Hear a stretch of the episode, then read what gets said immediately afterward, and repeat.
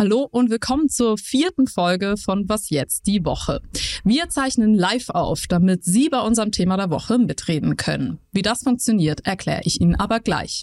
Mein Name ist Dilan Gruppengießer und in den nächsten 30 Minuten sprechen wir über den sich zuspitzenden Streit zwischen der AfD und dem Präsidenten des Bundesamts für Verfassungsschutz, Thomas Haldenwang.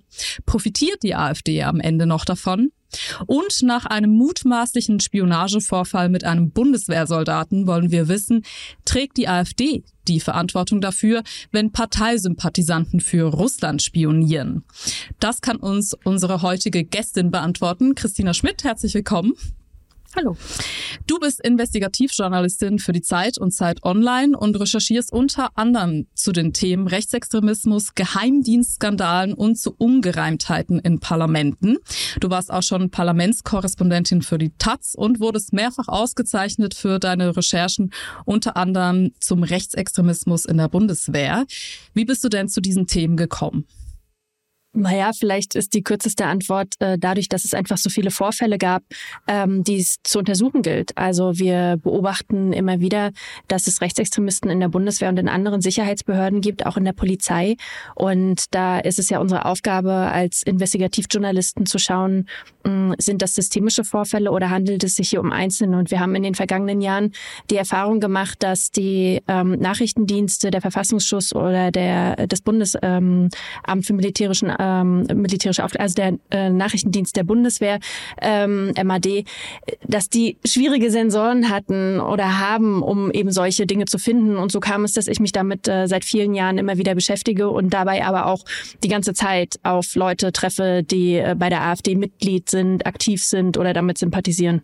Da gehen wir gleich mal nochmal in Ruhe darauf ein. Schön, dass du hier bist. Hier noch ein Hinweis für Sie zu Hause. Haben Sie eine Meinung oder eine Frage? Dann teilen Sie diese doch bitte mit uns, indem Sie jetzt unter das Video kommentieren. Und Ihr Kommentar erscheint dann in unserem Superchat, den wir immer mal wieder einblenden durch die Sendung hindurch. Genau hier ist er.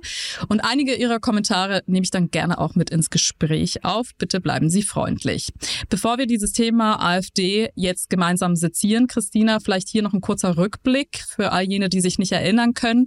Im März 2021 stuft der Verfassungsschutz die AfD als äh, rechtsextremen Verdachtsfall ein. Und seither kann man schon fast sagen, duellieren sich der Verfassungsschutz und die AfD regelrecht mit neuen Entwicklungen.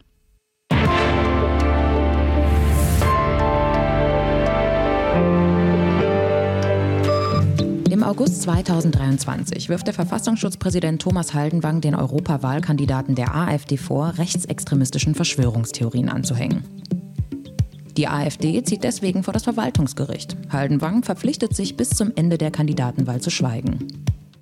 Es ist nicht das erste Mal, dass die AfD erfolgreich gegen den Verfassungsschutz vorgeht. In Hessen zum Beispiel darf der Verfassungsschutz die AfD bis zum Abschluss eines Verfahrens nicht mehr als Verdachtsfall führen. Ende Juli nimmt das Bundeskriminalamt den Bundeswehroffizier Thomas H. wegen des Vorwurfs geheimdienstlicher Agententätigkeit für Russland fest. Es wird bekannt, dass er mehrfach an Treffen der AfD in Koblenz teilgenommen und einen Infostand mit aufgebaut hatte. Ein offizielles Mitglied ist er aber nicht. Der Fall um den Bundeswehrsoldaten Thomas H. und seine Nähe zur AfD ist nicht der erste dieser Art. Ja, denn bereits im vergangenen Jahr war ein mutmaßlicher deutscher Spion für Russland aufgeflogen. Carsten L. arbeitete für den Bundesnachrichtendienst und hatte der AfD mehrfach Geld gespendet. Wie weit kann man jetzt die AfD dafür verantwortlich machen, wenn sich AfD-Sympathisanten sozusagen verselbstständigen, sag ich mal? Naja, es steht nicht im Parteiprogramm der AfD drin, dass äh, sie Leute zu Spionage aufrufen oder zu extremistischen Attentäten, äh, Attentaten oder irgendwie solchen Handlungen. Das schon nicht. Aber ich als Investigativjournalistin, ich schaue ja meistens von der anderen Perspektive darauf, dass ein Vorfall bekannt wird, dass wir selber auf Netzwerke und extremistische Bestrebungen stoßen, wo wir uns dann eben immer fragen, was ist eigentlich jetzt das, das Systemische daran und das, was uns als Gesellschaft da jetzt irgendwie äh, wichtig erscheinen könnte. Und ähm, es ist schon so, dass wir sehr viele Fälle finden, in denen einfach die AfD eine Rolle spielt. Also es scheint schon ein Ort zu sein, eine Partei zu sein, die eben Leute mit ähm, Gedanken die gegen das demokratische Land und gegen eine freie Gesellschaft gerichtet sind, ähm, anzuziehen und das eben nicht nur in dem Sinne, dass sie Lust haben, dort dann in der Partei mitzuwirken, in Parlamenten oder auch auf der Kommunalebene einfach als, als Mitglied oder sowas sich zu engagieren, sondern dass es ähm, schon etliche Fälle gibt, in denen eben Menschen, die ungewöhnliches Gedankengut haben oder ungewöhnliche Dinge tun, eben auch für die AfD sympathisieren. Und ob das also das eine das andere bedingt oder das andere das eine, das müssen, glaube ich, andere Menschen beschreiben oder kommentieren. Ähm, aber gerade wenn wir jetzt so einen Fall haben, ähm, wie der gerade frisch aufgeflogene Bundeswehr-Spionagefall, ähm, wo es eben um die Frage geht, ob jemand ähm, sehr heikle Informationen darüber, wie die Bundeswehr in einem bestimmten Bereich taktisch-militärisch ausgerüstet und ausgestattet ist. Also der hat in einem, in einem Amt gearbeitet, wo es darum geht, wie eigentlich die Funk- und Radartechnik, also die elektronische Kampfführung der Bundeswehr funktioniert. Und das ist natürlich total heikel, wenn solche Leute auf die Idee kommen, ähm, diese, diese vertraulichen Informationen zu einem anderen Staat zu tragen. Zu Russland gerade, die einen Angriffskrieg führen in der Ukraine. Ja, sehr sensibel. Du hast es jetzt vorher schon angesprochen, dass es da eine höhere Frequenz gibt an Bundeswehrsoldaten, die sich mit der AfD auch intensiv beschäftigen. Woher kommt das denn, diese Affinität? Also es ist natürlich so, dass wir extremiste, rechtsextreme Bestrebungen in der Bundeswehr schon immer sehen. Das geht viele Jahrzehnte zurück. Dafür brauchen wir nicht die AfD. Ähm, wir können zum Beispiel, wenn wir an den NSU, äh, an das Kerntrio denken, auch da ähm, gab es ja eine Person, die vorher in der Bundeswehr war und so. Also das ist nichts Neues. Ich glaube, was aber das Wichtige an all diesen Fällen ist, ist einfach zu fragen, wie gut das Sensorium funktioniert. Also ob zum Beispiel in der Bundeswehr genügend Instrumente da sind, um eben früh extremistische Bestrebungen zu sehen, um eben früh solche Spionagefälle Fälle zu sehen. In dem Falle des, des Spionagefalls ist es offensichtlich sehr früh geglückt. Also man hat den Mann nahezu vom Anfang an ähm, dabei beobachtet, wie er Kontakt aufgenommen hat zu Russland.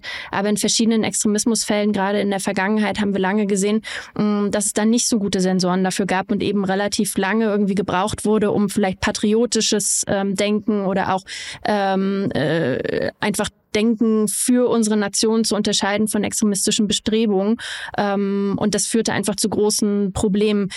Und deswegen ist, glaube ich, auch diese ganze Frage, wie wir auf die AfD blicken, ob wir sie eindeutig einstufen als eine rechtsextreme Partei, auch total relevant, weil das natürlich ein weiteres Instrumentarium ist, um eben Leute, die gefährlich für unsere freiheitlich-demokratische Grundordnung sind, zu erkennen.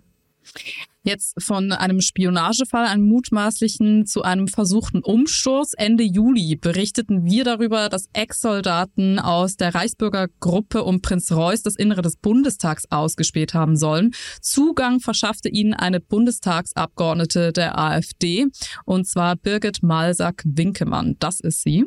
Ich bin Birgit Malsack-Winkemann, 55 Jahre und war in meinem Leben vor der AfD über 20 Jahre Richterin im Dienst des Landes Berlin. Ja, da lächelt sie noch. Das ist jetzt mittlerweile nicht mehr. Was ist da genau passiert, Christina? Ja, das ist ich würde sagen, das ist einer der krassesten Extremismusfälle, die wir in der deutschen Nachkriegsgeschichte gesehen haben. Es geht hier um mehr als, ich glaube, inzwischen sind es um die 60 Beschuldigten, die gemeinsam einen Umsturzplan ähm, ausgeheckt haben sollen. Von denen sitzt ungefähr die Hälfte in Untersuchungshaft. Ähm, und äh, hier ist eben die Frage, ob sie die Bundesregierung stürzen wollten und ob sie quasi an einer neuen Gesellschaftsordnung gearbeitet haben. Die kommen aus dem Reichsbürgermilieu, aus dem Staat staatsfeindlichen äh, Delegitimierermilieu und äh, sie glauben eben an Verschwörungsideologien aller Art. Ähm, und das Relevante und das Gefährliche an diesem Fall ist, dass es nicht irgendwelche Leute sind, die, sagen wir, ähm, in einer Bäckerei arbeiten oder ähm, möglicherweise beim Straßenbauamt oder sowas, sondern es handelt sich hier um Personen, die wirklich viel können. Also wir haben in dieser Gruppe mehrere Angehörige des Militärs gefunden, die zum Teil auch spezial ausgebildet sind, also wirklich was können. Und dann haben wir aber eben auch Leute wie ähm, Frau Maser-Quinkemann, die für die AfD im Bundestag äh, gesessen hat bis 2021. Dann ist sie nicht wiedergewählt worden. Ähm, und die kennt sich natürlich dort bestens aus. Und wenn man sich so fragt, wie könnte denn eigentlich so ein Sturz, Umsturz vonstatten gehen, ähm, wie komme ich denn an die Bundesregierung oder auch an führende PolitikerInnen ran, ähm, dann ist sie natürlich eine große Hilfe durch ihr Wissen. Und jetzt kürzlich haben wir eben herausgefunden, nachdem wir erstmal so daran gearbeitet haben, diesen Plot zu verstehen, worum geht es wirklich, ähm, kam dann eben ein ein wichtiges Detail zutage, nämlich dass sie als äh, Bundestagsabgeordnete schon mehrere Beschuldigte ähm, in den Bundestag hineingelassen hat und denen dort alles gezeigt hat. Und nun ist natürlich die große Frage, warum? War das eine Sightseeing-Tour oder ging es schon darum, genau sich anzuschauen, wie funktioniert eigentlich der ganze Laden und wo ist er vielleicht auch verletzlich? Und da gehen wir noch weiter. Äh, wir haben einen weiteren Fall und zwar also vielleicht noch im Anschluss. Übrigens sitzt Frau Birgit Malsack-Winkemann seit Dezember 2022 in Untersuchungshaft Es ist eben jetzt der 13. Juli 2023 und der Spiegel berichtet über einen pro-russischen Aktivisten mit engen Beziehungen nach Moskau, der für den AfD-Bundestagsabgeordneten Eugen Schmidt arbeitet. Das ist Eugen Schmidt. Хотят ли русские войны? Wollen die Russen Krieg? Das sind die Worte aus einem bekannten russischen Lied. Die Antwort ist einfach. Sicher nicht. Genauso wenig wie wir einen Krieg in Europa wollen. Eugen Schmidts Mitarbeiter Sergei, äh, Wladimir Sergienko kann mit seinem Hausausweis eben auch ins Parlament einfach reinlaufen und auch wieder rauslaufen. Und er betreibt nicht nur in Deutschland pro-russische Propaganda, nein, er sitzt auch immer wieder im russischen Staatsfernsehen und macht da Stimmung gegen Deutschland. Christina, ist es denn problematisch per se, dass Eugen Schmidt Wladimir Sergienko beschäftigt mit einer anderen politischen Position, die wir jetzt nicht gerne sehen hier? Und trägt er tatsächlich russische Interessen mit ins Parlament rein. Also dieser Fall ist, glaube ich, total symptomatisch, weil er schon wieder eine andere Dimension beschreibt, wo eben die AfD in Parlamenten zu einem Problem geworden ist. Ne? Ähm, der unterscheidet sich ja von den anderen Fällen, die wir vorher besprochen haben, total, weil hier geht es nicht um die Frage, was trägt er raus, sondern eher um die Frage, trägt er vielleicht die Kreml-Politik hinein? Und wir wissen, dass die AfD unglaublich anfällig ist für russische Politik. Es herrscht eine sehr große Nähe. Zahlreiche auch Bundestagsabgeordnete reisen regelmäßig ähm, nach Russland, sind dort sehr willkommene Gäste. Und ähm, wenn wir jetzt eben solche Personalien sehen, die der Spiegel ähm, gefunden und zum ersten Mal darüber berichtet hatte, Gott sei Dank, ähm, dann, dann stellt sich hier natürlich die Frage, wie findet eigentlich diese Einflussnahme statt? Also können solche Personen dafür sorgen, dass bestimmte Themen auf die Parteifraktionsagenda kommen oder nicht? Und auf der anderen anderen Seite ist es natürlich auch ein anderes Problem, wenn solche Leute Zugang haben, weil die da, dadurch natürlich quasi aus erster Hand erfahren, wie eigentlich im Parlament, also im Herzen der Demokratie über bestimmte Dinge gesprochen wird. Und da ist dieser Fall dann eben auch symptomatisch für viele andere, die wir vorher schon gesehen haben, dass eben über die Mitarbeiterebene der AfD-Bundestagsfraktion total problematische Personen ins Parlament gekommen sind. Also ähm, vielleicht zur Erklärung, es entscheidet nicht der Bundestag, nicht die Verwaltung des Bundestages, wer dort arbeitet, sondern das darf jeder Abgeordnete, jede Abgeordnete selber machen. Die stellen die an. Und es gibt relativ wenig Mitspracherecht, wer ins äh, Haus reinkommt und wer nicht. Und wir hatten in, in, der Vergangenheit schon immer wieder Personen, die eindeutig extremistisch eingestuft sind, beispielsweise ein Fall aus der Bundeswehr, ähm, aber auch andere Leute. Und das eben immer wieder die Frage, ob die AfD quasi die Gefahr von außen überhaupt erst reinbringt und quasi die Tür für die aufmacht, indem sie Hausausweise vergibt kommen wir von denen, die die innere Sicherheit gefährden, zu denen, die sie schützen sollen. Der Präsident des Bundesamts für Verfassungsschutz, Thomas Haldenwang, sagte über die Europawahlkandidaten der AfD Ende Juli, Diverse Wahlbewerber äußerten rechtsextremistische Verschwörungstheorien, wie beispielsweise die vom sogenannten großen Austausch. Bevor wir darauf kurz eingehen, was ist mit dem großen Austausch gemeint? Puh, das ist so eine sehr, also es ist eine rassistische Verschwörungsidee, die seit vielen Jahren kursiert. Also ähm, wir finden sie zum Beispiel auch bei dem Attentäter, der vor einigen Jahren in Christchurch in Neuseeland mehr als 50 Menschen in einer Moschee ermordet hat. Ähm, und dahinter steckt die Verschwörung, dass es einen geheimen Plan geben soll, wonach die weiße Bevölkerung ersetzt werden soll durch andere Menschen. Und ähm, die führt sich immer wieder fort über die identitäre Bewegung. Äh, Beatrix von Storch hat sich dazu geäußert in der Vergangenheit. Und ähm, das sind aber nur einige wenige Leute, die man so nennen kann. Und äh, offensichtlich gibt es da noch ein paar mehr. Wegen dieser Einschätzung von Thomas Haldenwang hatte die AfD beim Verwaltungsgericht Köln einen Eilantrag gestellt, dass er das doch bitte unterlassen soll. Und der Verfassungsschutz erklärte sich dann tatsächlich eben auch bereit, bis zum Ende der Versammlung zu schweigen. Warum? Das habe ich den Verfassungsrechter Volker Böhme-Nessler gefragt. Wenn man genauer hinschaut, merkt man, dass er sich in die politische Diskussion einmischt. Wenn man sich anschaut, was er sagt, wann er das sagt, mit welcher Betonung er das sagt, stellt man fest, das ist keine neutrale Berichterstattung, sondern politische Intervention. Nochmal ganz deutlich, das Problem ist nicht, dass Haldenwang die AfD einschätzt, das ist ja sein Job beim Verfassungsschutz, dass er das, äh, sondern dass er das im Rahmen gemacht hat zur Kandidatenaufstellung zur Europawahl und so konnte die Partei mit potenzieller Einflussnahme argumentieren. Aktuell gilt die AfD ja eben als rechtsextremistischer Verdachtsfall. Welche Kriterien müssten denn aber erfüllt sein, damit sie als gesichert rechtsextremistisch gelten würden? Auch nochmal Volker Böhme-Nessler. Rechtsextremistisch nennen wir das, wenn äh, antidemokratische Vorstellungen in der Partei vorherrschen, wenn Parlamente als Schwatzbuden abgelehnt werden, wenn es autoritäre Vorstellungen der Gesellschaft gibt und wenn Ausländer äh, zu Menschen zweiter Klasse erwähnt werden.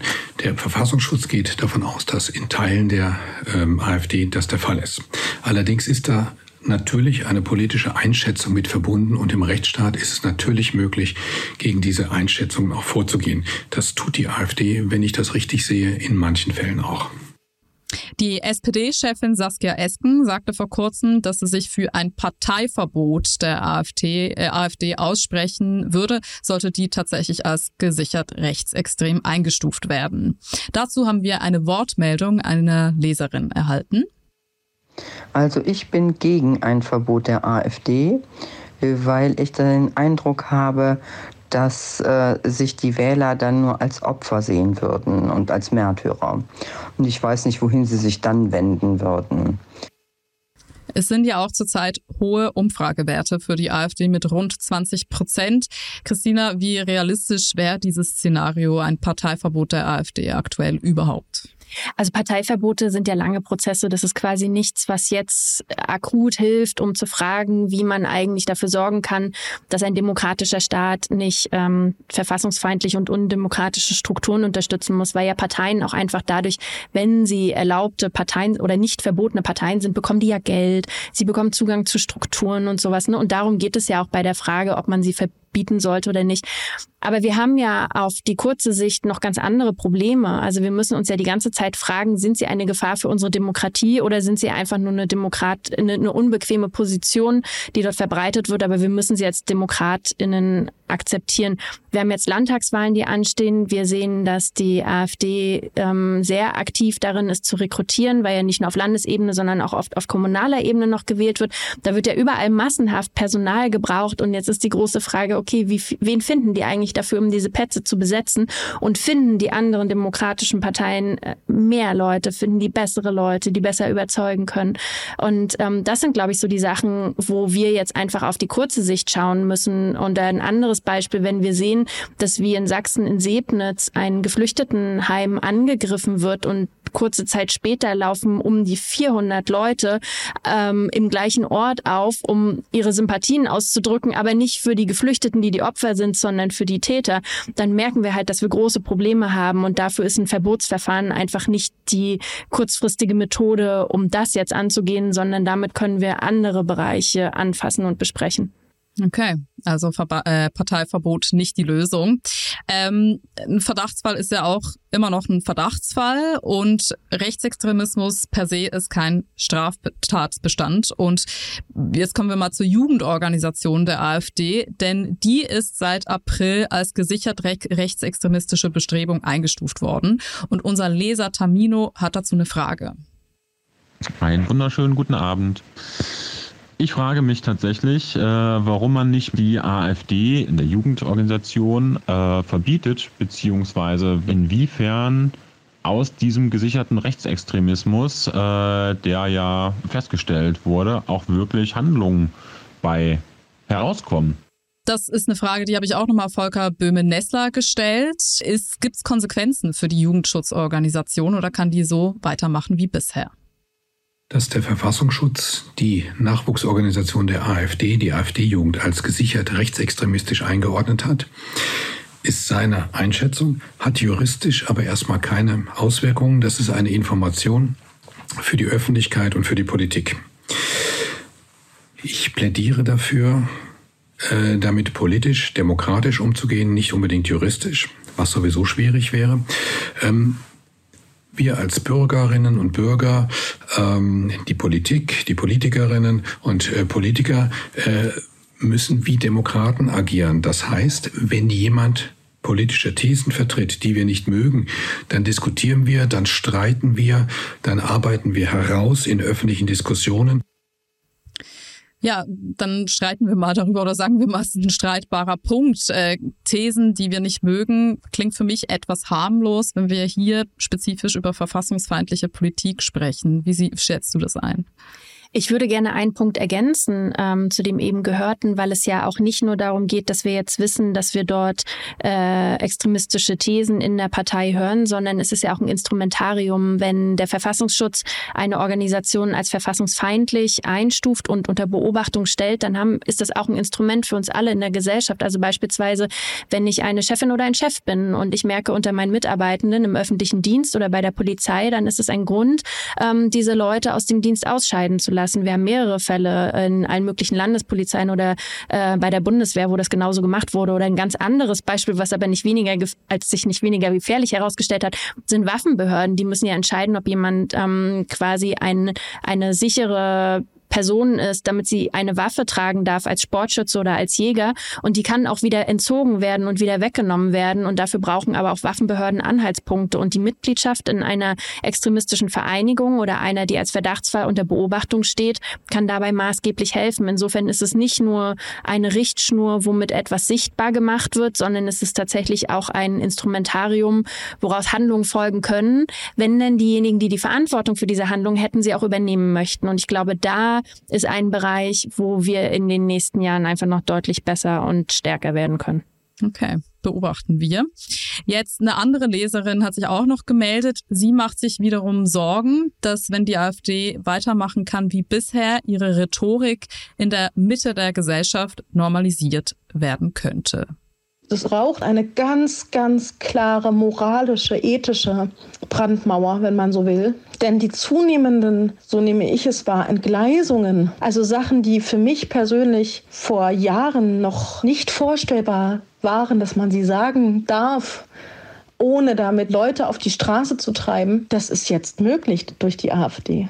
Obwohl die AfD gerne behauptet, dass wir hier keinen Rechtsstaat haben, das ist auch Teil ihrer Rhetorik, macht sie zum Beispiel selbst ganz gerne Gebrauch davon. Zum Beispiel bei Angela Merkel 2020, da war sie ja noch Kanzlerin und äh, sie sagte was zur Ministerpräsidentschaftswahl in ähm, Thüringen, als die AfD, CDU und FDP diesbezüglich ko kooperiert hatten. Und das sagte sie, hier der Wortlaut muss man sagen, dass dieser Vorgang unverzeihlich ist und äh, deshalb auch das Ergebnis wieder rückgängig gemacht werden muss.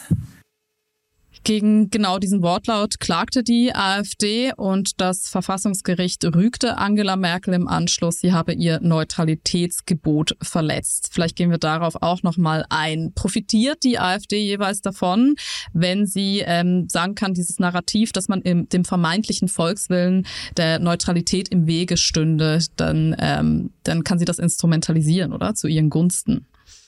Naja, die Frage ist ja, wer eigentlich zu einer Neutralität verpflichtet ist. Es gibt bestimmte Ämter, wo das so ist und dann müssen das auch die Personen in diesem Amt einhalten. Aber das gilt ja nicht für die gesamte Gesellschaft. Und es ist auch ganz interessant, wenn die AfD die Gerichte bedient. Es ist ja nicht so, nicht nur so, dass sie immer Entscheidungen in ihrem Sinne haben. Ähm, beispielsweise gibt es ja auch die interessanten Entscheidungen, die mehrere DemonstrantInnen erwirkt haben, ähm, die vor Gericht dafür gekämpft haben, dass sie äh, Björn Höcke als Nazi Nazi bezeichnen dürfen oder auch als Faschisten. Und das sind dann die Gerichtsentscheidungen, über die AfD dann nicht ganz so gerne spricht. Aber Teilweise nutzt sie das jetzt wie zum Beispiel bei Thomas Haldenwang ja auch. Also in jeder Sekunde, wo sie es nutzen kann, macht sie es und dann wird sie auch über die AfD gesprochen und davon profitiert sie dann in der Folge ja meistens, oder? Einfach in diesem konstanten wir reden drüber. Ja, aber vielleicht eher auch bei der eigenen Anhängerinnenschaft. Also es ist ja auch die Frage, welchen Teilen geben wir die Aufmerksamkeit? Und es ist ja nicht so, dass wir einen Verfassungsschutzchef Haldenwang brauchen, um rauszukriegen, dass mhm. da intern an Verschwörungsideen geglaubt wird und dass es dort rassistische und antisemitische Narrative gibt. Darauf kommen ja auch andere Leute und es ist ja auch extrem sichtbar. Und ich finde einen Punkt sehr interessant, dass obwohl ähm, die AfD weiß, dass sie seit Jahren unter Beobachtung steht und mit verschiedenen Instrumentarien eben angeguckt wird. Und der Verfassungsschutz versucht, sie als extremistisch einzustufen, gibt es offensichtlich keine Abkehr intern, sondern im Gegenteil hört man aus den Sicherheitsbehörden, dass die Radikalisierung voranschreitet. Also sie könnten ja auch sagen, oh, bei uns wird Extremismus gesehen, wir sind ja aber eine demokratische Partei, also sorgen wir dafür, diese Strömung zu fördern, aber stattdessen aber es erfolgt ja auch nicht wirklich eine Konsequenz. Also es erfolgt eine Einschätzung, dass sie äh, zum Beispiel bei der Jugendorganisation rechtsextremistisch sind, aber wirklich direkte Konsequenzen entstehen dadurch ja vorerst noch nicht zumindest. Genau, das ist eben die Frage, inwiefern ja. die äh, demokratischen WählerInnen diese Konsequenz gerne übernehmen möchten, indem mhm. sie sich entscheiden, diese Partei nicht mehr zu wählen ähm, äh, und nicht zum Beispiel so Narrative wie Protestwahl oder sowas dafür zu nutzen, sondern eben immer sehen, okay, ich wähle damit eine Partei, in der es sehr starke rechtsextreme Tendenzen gibt. Das ist das Fazit. Was manchmal moralisch nicht zu ertragen ist, ist juristisch noch okay und es ist an den WählerInnen letztlich zu entscheiden. Vielen Dank für das spannende Gespräch, Christina. Bleib gerne noch kurz sitzen für unsere nächste Rubrik und da ist der Name Programm beim Aufränger der Woche. Matthias? Hallo Dilan, ich bin da, ah, ja. ja. Okay, gut. Ich wollte gerade fragen. Mit wem hast du diese Woche denn telefoniert? Also ich habe bisher aus Prinzip noch nie mit jemandem von der AfD gesprochen und diese Woche das erste Mal eine Ausnahme gemacht. Ich habe Höcke angerufen. Uh, okay, direkt in die vollen Popcorn. Wo bist du? Ja, gucken wir uns an. Herr Höcke, ich muss mich zu diesem Anruf extrem überwinden, ehrlich gesagt. Ja, das ist ja auch vollkommen legitim. Naja, ich breche halt damit meine eigene Regel, ne? Welche denn? Nicht mit Leuten zu sprechen, die sogar laut Gerichtsbeschluss als Faschist bezeichnet werden dürfen. Das muss ich durchaus äh, eingestehen. Das ist nämlich selbst im satirischen Kontext ein Problem. Aber ich habe auch Verständnis dafür. Ach was? Na, weil ich nicht der Einzige bin, der das so empfindet, ne? Ich glaube, jeder, der mich mal persönlich kennengelernt hat. Was da wohl der Grund dafür ist? Rassistische Aussagen. Ja, ich weiß, Herr Höcke. Das war Ironie. So, jetzt breche ich aber wegen außergewöhnlicher Umstände meine Regel. Dann kann man da auch schon mal eine Ausnahme machen. Muss ich wohl, ja. Also einmal zu diesem Spion in der Bundeswehr. Für mich kein Problem. Für Deutschland aber schon. Wir brauchen keine Konfrontation mit Russland, wir mhm. brauchen einen kooperativen Zusammenschluss mit Russland. Wird die AfD eigentlich vom Kreml finanziert? Danach sieht es aus. Ja, und ich habe schon ganz oft solche Gerüchte gehört. Von wem haben Sie es ganz oft gehört? Ah, es gibt doch zum Beispiel diesen Steffen Cotré, der in russischen Propagandasendungen auftritt. Und der ist ja kein Einzelfall in Ihrer Partei, ne? Da gibt es keinen einzigen Deutschen mehr. Oha, verstößt das denn nicht gegen Ihre wichtigste Regel? Es ist mir völlig egal. Und dass jetzt ein Verbot der AfD diskutiert wird? Ist mir auch egal. Da habe ich jetzt übrigens eine Frage in eigener Sache. Welche denn? Angenommen, das mit dem Verbot würde nichts und Sie kämen an die Macht. Äh, darauf freue ich mich. Ich habe gesagt, mal angenommen. Was passiert dann mit Leuten wie mir, die diese Art Politik-Satire machen? Ähm, ich habe Ideen dafür. Ja, und ich will wissen, was für Ideen. Also ob meine Angst davor berechtigt ist. Sie werden ja nicht abgeschoben. Sondern? Exekutiert. Wie bitte? Das würden wir tun. Exekutieren? Nur um deutlich zu machen, wie ernst die Lage ist. Ein Glück, dass ich das jetzt alles nur so verdreht habe, um mich als das Opfer darzustellen. Den Trick machen Sie ja auch ganz gerne, ne? Permanent. Das ist auch praktisch. Als angebliches Opfer kann man sein Publikum besonders gut manipulieren. Oh, Matthias, also fällt mir schwer darauf einzugehen, aber äh, nimmst du irgendwas mit aus dem Gespräch? Sehen wir dich wieder? Ich gehe dann jetzt mal ein bisschen für Russland spionieren. Bis nächste Woche, Dylan, hoffentlich. Ciao. Okay, ja, hoffentlich. Also alle Anrufe gesammelt finden Sie auf unserem Zeit-Instagram-Account. Und ja, Christina, jetzt kommen wir tatsächlich zum Ende. Vielleicht noch ein Ausblick. An welcher Geschichte sitzt du gerade? Also darüber können wir Investigativjournalisten ja leider immer sehr schlecht reden, aber tatsächlich haben wir noch mal einen Blick zurückgeworfen, was eigentlich an Radikalisierung in der Pandemie und unter den ganzen Corona-Protestierenden stattgefunden hat. Und das kann man nächste Woche in der Zeit lesen. Sehr schön, da gucken wir rein, ich zumindest. Und ich freue mich, dass Sie mit dabei waren, auch in der vierten Ausgabe von Was jetzt die Woche. Schreiben Sie uns gerne, was Sie politisch bewegt, wie Sie diese Sendung finden, an woche.zeit.de. Und wir sind dann jetzt auch on demand verfügbar den Rest des Abends oder morgen. Wir sind auch ein Videopodcast heute Donnerstag ab 22 Uhr auf Spotify und Apple Podcasts verfügbar. Und dann nächste Woche auch wieder 18 Uhr live. Ich freue mich drauf. Schönen Abend noch. Bye.